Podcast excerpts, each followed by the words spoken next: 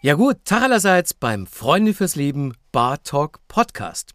Mein Name ist Markus Kafka und ich treffe mich hier an unserer Lieblingsbar mit bekannten Persönlichkeiten, um mit ihnen ein entspanntes Gespräch über die Herausforderungen des Lebens, ihren persönlichen Umgang mit Krisensituationen und ihr Wissen über seelische Gesundheit zu führen.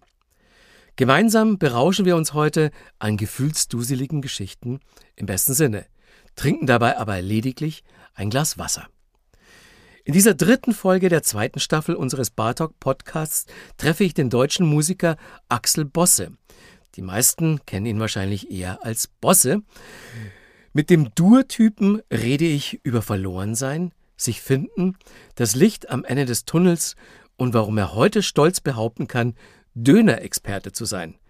Gemeinsam bemerken wir, dass sich die etablierten Medien nach wie vor schwer mit dem Thema Suizid tun, aber Bosse stellt fest, dass in den letzten Jahren zumindest offener über Depressionen gesprochen werden kann. Außerdem erzählt er uns, wie Glück, Krise und Liebe für ihn zusammengehören und warum Communication key ist. In diesem Sinne, begrüßt mit mir Bosse. Hallo. Schön, dass du Zeit für uns hast. Wir wollen über Verschiedenes sprechen und äh, gleich zum Einstieg eine Sache, über die ich mit dir schon lange sprechen wollte, Melancholie in der Musik. Ja, ist kein unwichtiges Thema. Nee, äh, ich weiß nicht, wie es dir geht. Äh, ich habe, wenn ich deine Songs höre, das Gefühl, dass äh, Melancholie äh, für dich ein sehr wichtiges Element ist, äh, nicht nur in der Musik, sondern überhaupt äh, ein großes Thema im Leben. Ist es so? Ja, also es war, es ist auf jeden Fall für mich so als Musikhörer immer schon so gewesen, dass mich die Nummern, die vielleicht ein bisschen allgemein trauriger anmuten, auf jeden Fall schneller bekommen oder ich dann länger was davon habe oder ich da mehr An Anhaltspunkte gefunden habe. Und so ist es eigentlich, glaube ich, auch in meiner Musik. War das immer so. Also ich glaube bis 2012 oder so. Ich finde jetzt so das neue Album... Ähm, ist mehr Dur. Ist ein bisschen duriger geworden. Ja. Wobei die Melodien sind eigentlich immer noch Moll, aber das, was ich sage, ist nicht mehr so Moll. Mhm. Und, ähm, aber sonst, ja, stimmt es schon, dass ich finde, dass so dieser... Die Türken würden eben sagen, es gibt da zum Beispiel so einen Song, den ich super finde, einen türkischen Song, meine Frau ist Türkin.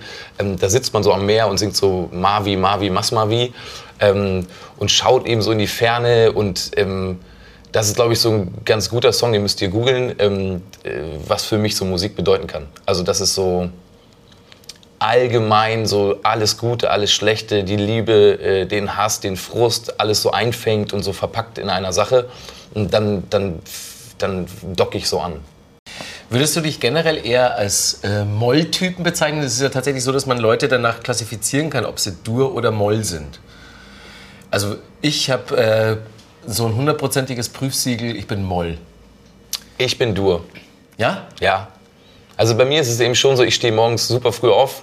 Ich bin, ich freue mich immer, also ich freue mich wirklich jeden Morgen. Ich bin eigentlich schon seitdem ich denken kann, auch in meiner verrückten Zeit in Berlin, äh, bin ich eben, auch wenn ich um vier ins Bett gehe, stehe ich um sechs, halb sieben auf und mag so den Morgen und ähm, habe, glaube ich, da ziemlich viel durige Kraft. Das Moll kommt dann eher abends oder, oder einfach nur, weil ich es eben mag und weil das auch ganz gut zum Dur passt als Gegenpart. Siehst du, ich bin halt eine totale Eule. Also ich, ich funktioniere ähm, vor 18 Uhr nur so auf halber Kraft. Ich stehe eigentlich nie vor 12 auf. Hm. Und äh, alles Wichtige in meinem Leben mache ich im Dunkeln und deswegen war auch die Musik immer so, dass ich sie äh, im Dunkeln gehört hat und dass sie dazu auch gepasst hat. Ich bin ein alter Goth auch zum Beispiel. Oh ja, okay. Mhm. Und da bist du aber noch einen Schritt mehr Boller, als ich das je war. Ja. Wobei du ja immer ganz gut den Dreh hinbekommst, dass äh, deine Texte äh, sich mit ernsten Dingen beschäftigen, auch mit den Höhen und Tiefen des Lebens, aber einen immer so nach hinten raus mit einem guten Gefühl entlassen. Ja, aber ich finde auch, dass das Leben so ist.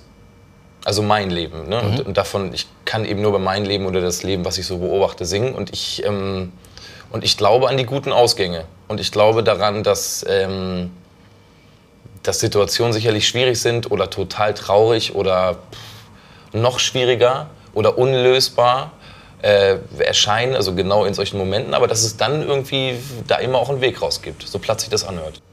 Ja, für das, was du gerade gesagt hast, da wäre zum Beispiel der Text von so oder so ein Paradebeispiel wenn man, äh, ähm, äh, du bist so der, der Licht am Ende des Tunnels Typ.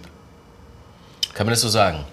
Ja, also ich bin vor allen Dingen, so oder so ist ein sehr, ähm, und das kann ich mir eigentlich gar nicht anmeißen, aber ich finde es ein ziemlich altkluges Lied. Also das, das ist so, mh, mm, ich habe das eigentlich für meine kleine Nichte geschrieben, die mitten in der Pubertät hängt. Ne? Und ich, ich, ich mag diese Pubertät eigentlich ganz gerne, weil da passiert ja Folgendes, dass man sich so abkapselt, dass man hormonell durchgeschüttelt wird. Hm, das war bei mir übrigens auch richtig schlimm, dass man... Ähm, Perspektiven sucht, dass man die Liebe sucht, dass man irgendwie äh, äh, Haare auf der Brust kriegt oder Brüste bekommt, also ein totales Durcheinander. Und in dem Song, den habe ich wirklich für sie geschrieben. Mhm. Also sie wurde das erste Mal verlassen, sie wurde das erste Mal enttäuscht und dann habe ich eben so ein Lied geschrieben aus so einer, ich bin eben auch erst 34, altklugen Sicht, dass ich eben einfach nur gesagt habe, hm, und das war auch dann, das war auch so Inhalt unseres Gesprächs, dass ich eben gesagt habe, hm, es ist jetzt wirklich total traurig, aber am Ende wirst du es genauso vergessen haben wie äh, die Mathearbeit, die du letzte Woche verhauen hast. Und im,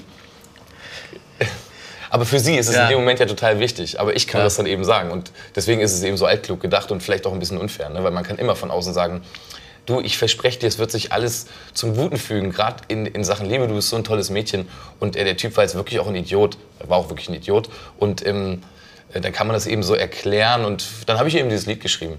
Das Ding ist ja, du kannst äh, diesen Song, den du für eine 13-Jährige geschrieben hast, den kannst du ja äh, ständig wiederkehren in deinem Leben. Holt dich das ja ein, was sie als 13-Jährige erlebt hat. Auf jeden Fall. In der Essenz verändert sich das ja gar nicht. Also, Richtig. Ne, man wird verlassen und man hat genau das gleiche Gefühl, das man mit 13 hatte. Man ist vielleicht ein bisschen reflektierter und denkt sich, ja, jetzt weiß ich schon, fünfmal wurde ich verlassen, es wird immer mal gut. Beim ersten Mal hast du die Erfahrung natürlich noch nicht. Aber trotzdem, ähm, ist es dieser Kreislauf, den du auch versuchst zu beschreiben, dass man ähm, immer nach vorne guckt und, und das Schöne im Leben sucht, egal wie viele Rückschläge man auch erfahren muss? Also ich glaube ja wirklich, dass es die einzige Möglichkeit ist. Also ich glaube auch dafür ist das Leben auf eine Art und Weise auch da. Also ich und manche haben da mehr Glück und manche weniger. Und ähm, ach, ich habe auch in meinem Freundeskreis so viele Leute, die einfach echt Pech in Sachen Liebe haben und auch Pech in Sachen Beruf und ähm, die ich dann manchmal drei Wochen lang nicht sehe und plötzlich ist alles anders und total gut. Ähm, ein Kompliment, das ich dir schon lange machen wollte. Du hast, äh, wie ich finde, mit drei Millionen einen der besten Songs geschrieben, die es jemals äh, aus diesem Lande gab. Dankeschön. Ähm, der, der, begleitet mich auch schon eine ganze Weile und äh, ich freue mich immer, wenn ich, wenn ich Gelegenheit habe, den zu hören, wenn er bei Shuffle wiederkommt oder irgendwann mal im Radio. Und äh, da habe ich immer das Gefühl, dass du wirklich so, ja, fast schon so eine Generationshymne geschrieben hast. Also für diesen Zustand in der Großstadt so ein bisschen verloren zu sein.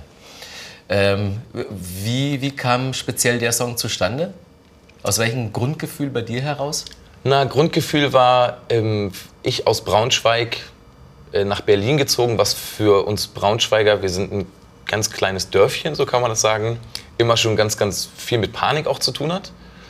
Äh, dann bin ich eingezogen hinten am Ringcenter in eine ziemlich hässliche Wohnung mit meinem, mit meinem Kumpel Tobi. Mit dem habe ich immer auch schon so zusammen gewohnt. Und ähm, äh, ich hatte kein Geld. Ich habe jeden Tag einen Döner gegessen, dafür hat, hat das Geld gereicht. Ich habe ein Billigregal gehabt und drei Kartons und eine Matratze. Und ähm, so bin ich losgetigert, jeden Abend. Klassische Biografie eigentlich, ne? wenn man nach Berlin kommt. Ja, so ging es los. Und, aber, und das Krasse bei mir in meiner Berliner Zeit war aber auch, dass sich das einfach auch nicht verändert hat. Also das ist einfach auch zwei Jahre erstmal so geblieben. Mhm. Alles so ein bisschen ungemütlich und irgendwie lost und uh, nicht genug Geld. Habe dann viel so gejobbt. Und ähm, vor allen Dingen aber auf der totalen Suche nach jemandem, der, äh, der Lust auf mich hat. Das war am Ende ja die Wahrheit. Ja. Und ähm, aber immer auch so dieses Gefühl zu haben, nie so richtig zu Hause zu sein äh, und, und das Ganze jetzt ins Positive rüberzuziehen. Ähm, alles das, was ich sage, fand ich total toll. Also nichts zu haben, wo man so andocken muss. Also ich glaube, das war auch so meine Abkapselung von meinem Elternhaus, von meiner alten, ich fühle mich wirklich zu Hause WG in Braunschweig, äh, musste ich hier so verloren gehen. Und ähm, ja, darum ging das und darüber habe ich das geschrieben. Wenn du jetzt zurückguckst auf diese Zeit, die du hier mit äh, Döner und Billigregal in Berlin verbracht hast, äh, findest du, dass die im Nachhinein wichtig war für das, was du jetzt erlebst? Oder sagst du, das äh, hätte auch ein Jahr gereicht davon? Nee, also das hätte nicht gereicht. Weil es reicht ja auch immer nur, es reicht ja auch immer nur so weit, ähm, also in so einer Situation kann man ja auch nicht so richtig Stopp sagen. Und das muss ich, glaube ich, ergeben. Also so war das bei mir auf jeden Fall immer, dass ich ähm, selten in... Also wenn ich nach Spanien gezogen bin, das habe ich irgendwann auch mal gemacht, ähm, hätte da nicht irgendwer gesagt, hier, ich, hab, ich möchte gerne bei dir Schlagzeug spielen und ich möchte bei dir Gitarre, Gitarre spielen, dann wäre ich nie zurückgekommen und hätte dann Bosse gemacht, hätte ich keinen gefunden oder so. Mhm. Es brauchte immer so einen konkreten Grund. Ich, ich von mir aus selber bin nicht so der Typ, der sich so, der so verändert. Das weiß ich. Also das ist auch so eine kleine Schwäche vielleicht von mir. Oder das sehe ich so selber als Schwäche. Und die, die Zeit, ähm, die war total wichtig, sonst hätte ich auch meine Frau nicht kennengelernt. Ja. Zum Beispiel. Oder sonst hätte ich ähm, drei Millionen nicht geschrieben. Mhm. Und sonst hätte ich, ähm, würde ich mich nicht so gut mit Döner auskennen. Ich bin jetzt mit einer Türkin zusammen. Wenn ich in der Türkei bin, kenne ich mich sehr gut mit Döner aus. Weil ich habe in meinem Leben äh, in den Jahren mindestens 730 Döner gegessen.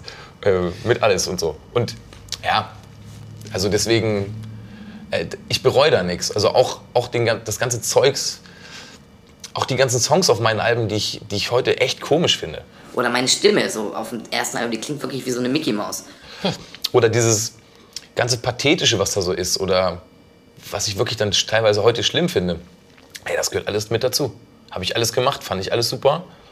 Und äh, deswegen bin ich hier jetzt heute und wir unterhalten uns. So sehe ich das Leben. Wenn du in einer schwereren Krise steckst als einem dreimonatigen Liebeskummerloch und altkluge Songs von Bosse dich nicht mehr aufbauen können oder du bemerkst, dass es einem Freund oder Freundin schon länger nicht gut geht, dann schau doch mal bei Freunde fürs Leben vorbei.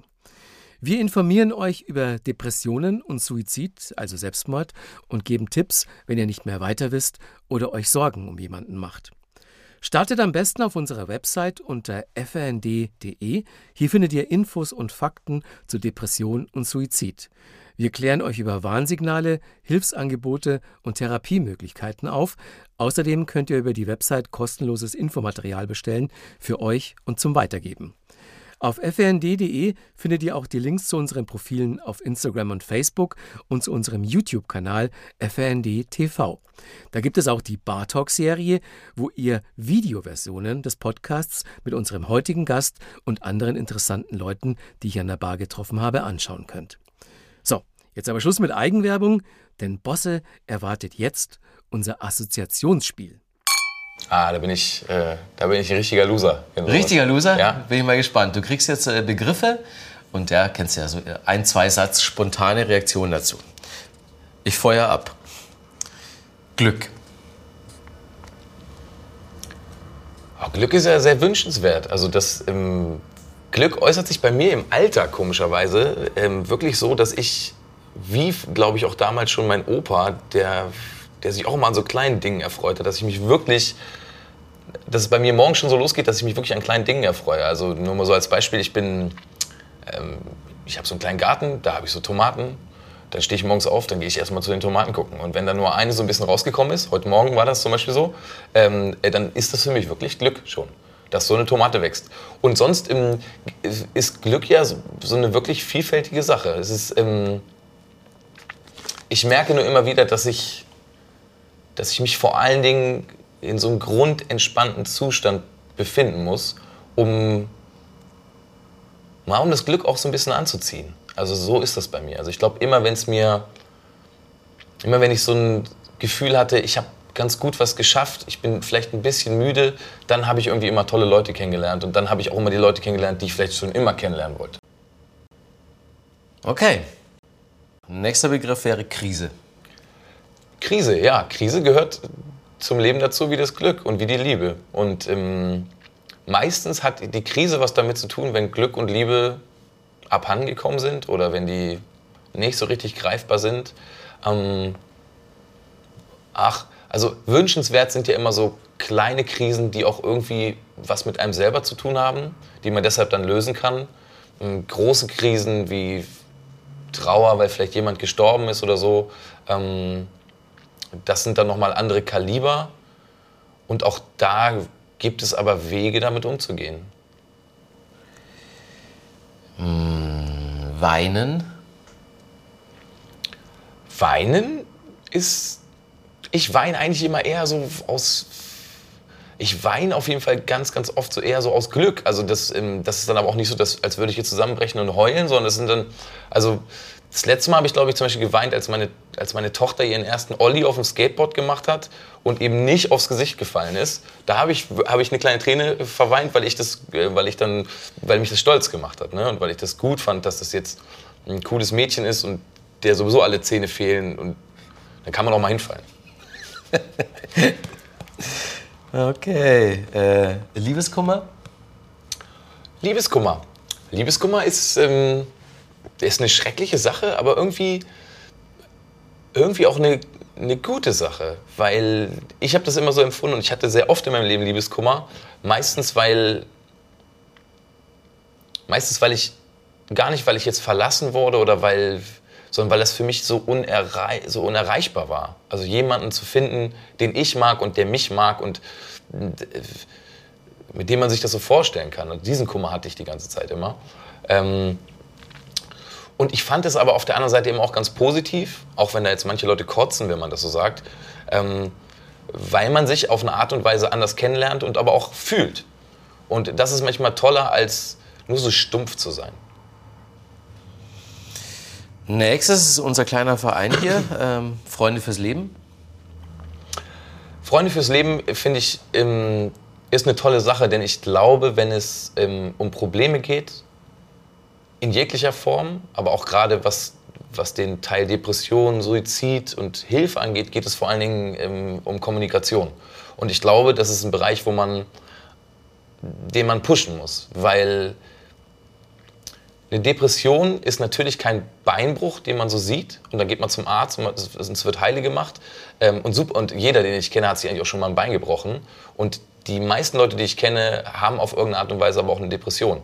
Das bedeutet im Rückschluss, ähm, dass man mit sowas eben nicht alleine ist. Äh, Zeit? Hm.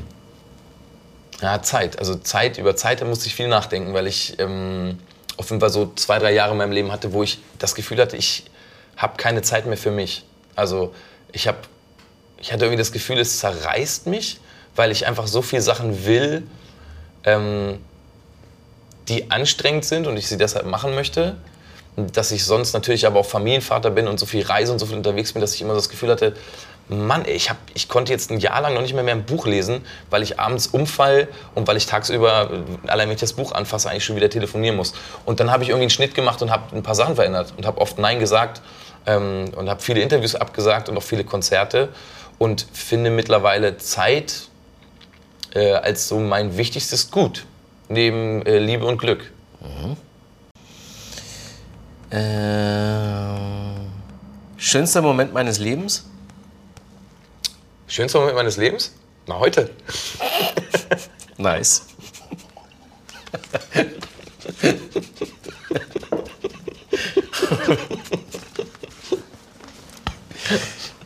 ja, die beste Soll ich nochmal antworten? Ja, du, du möchtest. Das kannst du lassen. äh, Alkohol? Ich bin mit dem Thema Alkohol irgendwie durch. Das liegt aber auch daran, weil ich das eben auch so genossen habe mein ganzes Leben lang. Eigentlich auch schon von, ich komme vom Dorf, da wächst man eigentlich so auf, dass man in der Freiwilligen Feuerwehr mit fünf eigentlich schon das erste Bier stemmt. Ähm, und, äh, und dann habe ich das jetzt, habe ich das eigentlich immer so gemacht. Mittlerweile trinke ich gar nicht mehr. Liegt jetzt aber auch nicht daran, weil ich damit Probleme hatte, sondern einfach, weil ich das, weil ich es einfach gar nicht mehr so mag. Und wenn ich trinke, dann trinke ich eben richtig. Aber ich trinke zum Beispiel bei, also auf Touren bin ich komplett abstinent, weil es mir auch so auf die Stimme geht. Ähm, dafür trinke ich dann aber, wenn ich mein letztes Konzert spiele, trinke ich dann eben ähm, das alles wieder rein, was ich vorher nicht getrunken habe. Also ich bin eher so ein Partytrinker, kann man sagen. Für die jungen Leute so, so ein Partytrinker. okay, einen machen wir noch. Was nehmen wir denn? Rettungsring. Rettungsring. Also Rettungsring sind ja erstmal die äh, Dinger, die man über der Hüfte kriegt, wenn man ein bisschen älter wird. Zweitens natürlich äh, wahrscheinlich die, weil ich eben glaube, dass Rettung auch immer über Kommunikation geht. Hm, die Leute, die dir genau in der Situation helfen, hm, in der es dir nicht gut geht. Und da sollte jeder so zwei, drei Leute haben im Leben, auf die man sich da verlassen kann und die einen raffen. Und was mir so auffällt, das ist übrigens auch in Interviews so, dass man manchmal Leuten gerne was erzählt, manchmal nicht. Die erzähle ich zum Beispiel super gerne was. Deswegen machst du es auch schon jetzt 20 Jahre oder was. Und ähm, das geht, glaube ich, Leuten so. Und manchmal erzählt man, und so ist es, glaube ich, auch in Freundschaften. Also ich habe ganz, ganz viele Leute, denen ich eben nicht alles erzählen kann und die mich dann auch nicht retten können, weil die haben gar keine Chance dazu. Die drei, vier, die ich aber schon so lange so gerne mag, die können mich auch sofort retten. Man muss es auch selber zulassen, das meine ich damit. Wenn es dir gefällt, Bosse dabei zuzuhören, wie er seine Gefühle und Vergangenes reflektiert, kann ich dir wärmstens empfehlen, auch mal in Kopfsalat, den anderen Podcast von Freunde fürs Leben, reinzuhören. Da sprechen unsere Moderatorinnen Sarah Steinert und Frank Jong mit Prominenten und Expertinnen über mentale Gesundheit, schwierige Zeiten und darüber, was man sonst noch so für Salat im Kopf hat. Suche nach Kopfsalat überall, wo es Podcasts gibt oder auf der Homepage von Freunde fürs Leben unter frnd.de Podcast. Im letzten Teil dieser Folge sprechen Bosse und ich über mentale Gesundheit und Suizid. Vielleicht zum Einstieg so eine allgemeine Frage. Ähm, findest du, dass das Leben äh, in jedem Sinne beschützenswert ist oder, oder denkst du auch, wenn jemand sein Leben beenden möchte, beenden möchte, muss man ihm das Recht zur Selbstbestimmung insoweit zugestehen? Ja, also ich weiß auch immer noch nicht richtig, wie man es ihm nehmen will. Ne? Also, weil jeder kann ja am Ende erstmal auch mit sich machen, was man will. Also wie will man jemanden, will man jemanden bestrafen, der einen Suizidversuch gemacht hat? Will man jemanden bestrafen, der dann gestorben ist? Also ich glaube eher, dass man die ganzen Mittel und äh, also auch die ganze Energie aufwenden muss, um, ähm, um, um zu helfen ne? und um Möglichkeiten zu finden, wie man, wie man Leuten dann eben auch wirklich aus der Patsche hilft und aus solchen Situationen ähm, so gut betreut, wie es nur geht und so, ja, und so gut wie es geht einfach raushilft. Und ähm, das ist so meine Meinung. Ich, also ich, ich habe eben in der Familie jemanden, der Traubegleiter ist. Ich ich kenne ziemlich viele Geschichten von, von Suiziden, die also auch, auch einfach nur durch so lapidare Sachen, weil die Mathearbeit verballert wurde, weil es eine 5 gab oder so und es dann so schlimm war, dass jemand eben nicht mehr ein und nicht mehr aus wusste. Ähm, und habe selber eben auch schon ein, zwei Erfahrungen gemacht im entfernteren Freundeskreis, dass sich eben jemand, der manisch-depressiv war, eben dann umgebracht hat und es eigentlich außer vielleicht die zwei, drei engsten Leute, niemand wirklich auch geahnt hätte oder realisiert hätte. Und ich glaube eher, dass man eben äh, wie ja, zum Beispiel Freunde fürs Leben einfach eine Auffangstation, eine Kommunikationsplattform, ähm, äh, einfach wirklich ja so eine, eine Rettungsinsel schaffen muss, in die man vielleicht auch mehr investiert, als das bis jetzt einfach der Fall ist. Dass man es öffentlich macht, dass, dass es vielleicht gerade für Leute, die Depressionen haben, dass man sich eben nicht mehr so allein fühlt oder so aussätzig fühlt, so fühlen sich ja die meisten, dass man immer auch denkt, dass man ja, alleine ist. Und das ist man ja erwiesenermaßen nicht. Bei Freunde fürs Leben versuchen wir ja ähm, unter anderem auch so eine, so eine Öffentlichkeit äh, zu generieren, Aufmerksamkeit äh, überhaupt äh, für das Thema zu schaffen. Äh, wenn wir dann versuchen, ähm, unsere Sachen unterzubringen in der Presse oder wenn wir jetzt solche Sachen wie hier drehen und äh, Sender fragen, ob die da Interesse dran haben, dann ist äh, die Zurückhaltung sehr groß. Ähm, ist ihnen immer zu ernst das Thema. Kannst du das nachvollziehen, dass äh, medial das immer noch so ein, so ein Tabuthema ist, dass zwar viele Leute über Depressionen ja schon reden und das ja auch so ein äh, Spiegel-Titelthema mittlerweile schon geworden ja. ist, aber dass, wenn man konkret über Suizid spricht, dass äh, die Leute immer noch so kalte Füße kriegen. Ja, kalte Füße kann ich in dem Fall nicht so richtig verstehen, weil wenn man, wenn man Suizid hört, dann denkt man ja immer, also dann, dann ist es ja endgültig, ne? so könnte man denken. Also dann geht es darum, dass jemand eben gestorben ist. Ähm, geht es ja in dem Falle nicht, weil es geht, es geht ja darum, da präventiv irgendwie äh, eine Vorarbeit äh, zu leisten, ähm, dass das eben nicht passiert. Und ich äh, kann es nicht so richtig nachvollziehen. Also ich finde, da hören dann auch so Sachen wie Einschaltquoten, ähm, welche Werbung kann jetzt denn dahinter und davor laufen, das hört dann auch irgendwann auf. Mhm. ich weiß, es ist auch nicht eine richtige Lösung, aber da gibt es ja Medienprofis irgendwie auch gerade in eurem Umfeld. Ähm, aber also ich, da wundere ich mich schon. Aber vielleicht ist das dann auch erst der nächste Schritt. Also mh, dieses Thema Depression war jetzt in den 90ern zum Beispiel auch noch gar nicht so öffentlich, ne, so wie das jetzt so ist. Und vielleicht muss ich sowas dann eben auch erstmal setzen. Und jetzt sind wir eben beim Thema Depression. Also jeder, den ich kenne, kann plötzlich offen über seine Depression sprechen. Ähm, äh, was toll ist, das fällt mir wirklich in den letzten drei, vier Jahren auf. Also dass Leute wirklich sagen, du, ich war gerade, ich habe hab jetzt gerade meine erste Sitzung gehabt. Ich habe irgendwie das Gefühl, dass das schon länger so ist und ich habe schon das Gefühl, dass sich die Leute langsam öffnen und dass das in Häkchen normal wird, darüber zu sprechen, was ja eine super Sache ist. Und vielleicht ist das auch der erste Schritt, dass man dann eben auch noch einen Schritt weitergehen kann und äh, dann eben auch über Suizid sprechen kann über, oder über solche Gedanken. Das wäre ja sehr wünschenswert. Es gibt ja auch äh, zu dem Thema äh, unglaublich viele äh, Falschannahmen, also äh, Dinge, die man auch falsch machen kann. Ähm, zum Beispiel, wenn, wenn Leute sagen, dass sie jetzt ernsthaft vorhaben, äh, sich das Leben zu nehmen.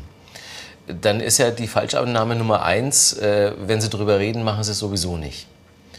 Ähm, Hast du da Erfahrungen in deinem Bekanntenkreis gemacht oder hast du irgendwann mal so dieses Gefühl der Machtlosigkeit gehabt, dass man an jemanden nicht mehr so wirklich rankommt? Ja, also so wirklich.